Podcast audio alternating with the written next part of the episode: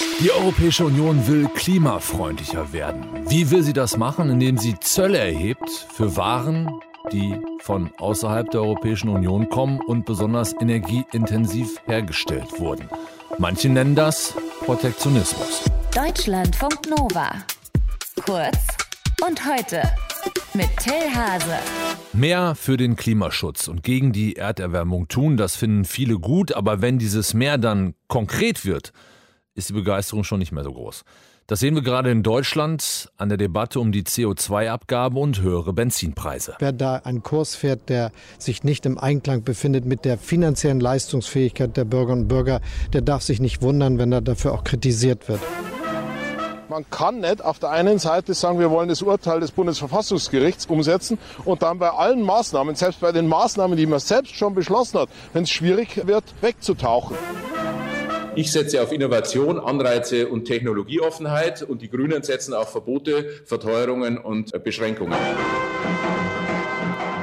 Ja, in Brüssel wird gerade an was ganz anderem in puncto CO2 gearbeitet, nämlich an höheren Einfuhrzöllen für Produkte, die aus dem Ausland kommen und weniger klimafreundlich hergestellt werden als in der Europäischen Union. Nicola Reik aus den Deutschen Funk Nova Nachrichten weiß mehr.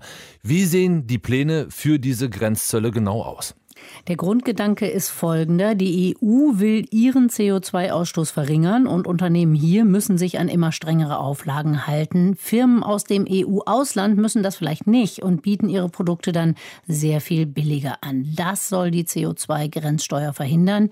Die würde fällig für Importe wie Stahl, Zement, Düngemittel oder Aluminium. Die ausländischen Hersteller müssten für solche Produkte CO2-Zertifikate kaufen und am Ende würden die Importe etwa so teuer wie das, was in der EU produziert wird. Und unterm Strich würde das auch bedeuten, dass diese Waren teurer werden. Ja, aber nur die Importwaren. Das hätte für die europäischen Hersteller den Vorteil, dass sie halt nicht mehr gegen die Billigkonkurrenz zum Beispiel aus China oder Russland ankämpfen müssten. Denn das wären dann auch die Länder, die neue EU-Grenzzölle für CO2 am härtesten treffen würden.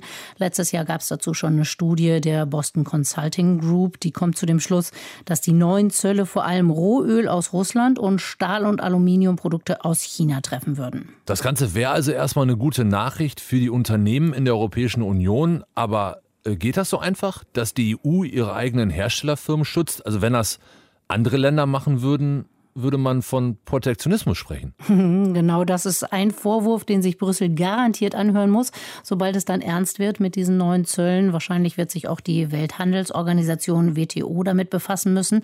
Aber die EU sagt halt, wir wollen bei uns keine Produkte fördern, die eine schlechte CO2-Bilanz mitbringen.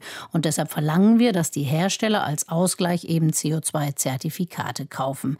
Dass die Produkte dann teurer werden, das ist quasi nur ein Nebeneffekt. Ein konkreter Plan Plan für die neuen CO2-Grenzzölle soll im Juli vorgelegt werden. Allerdings müssten sich dann erstmal die EU-Länder unter sich einigen und das kann ja erfahrungsgemäß auch schon mal etwas länger dauern. Die Europäische Union will CO2-Zölle einführen für klimaschädlich produzierte Waren aus dem Ausland. Die Infos dazu hatte Nicola Reik aus den Deutschlandfunk Nova Nachrichten. Danke. Deutschlandfunk Nova. Kurz und heute.